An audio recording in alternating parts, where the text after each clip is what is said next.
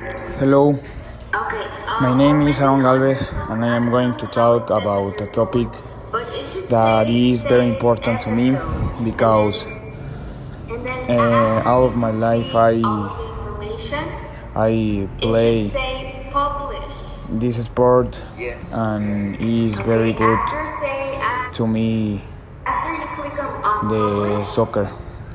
And the topic is the soccer and I am going to talk about things that the that like teams that I like very much that I love very much. And a team that I like is America Club America of Mexico. And the team of America is very good in your league because um, he is in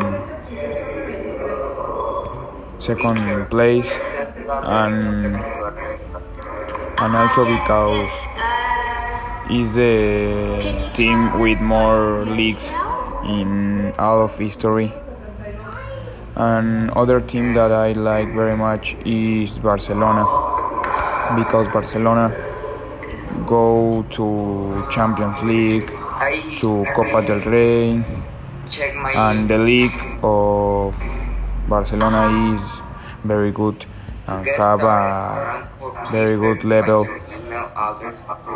like Real Madrid, Atletico de Madrid but Barcelona is the team with more leagues also, and I like very much.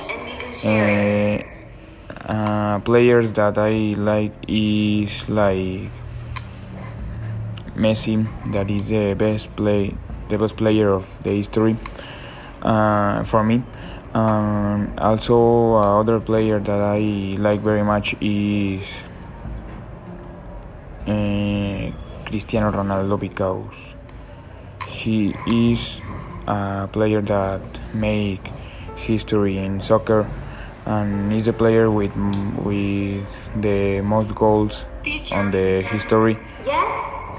And also, I like very much the soccer because it's a sport that that we have we need to have very much action in the with the ball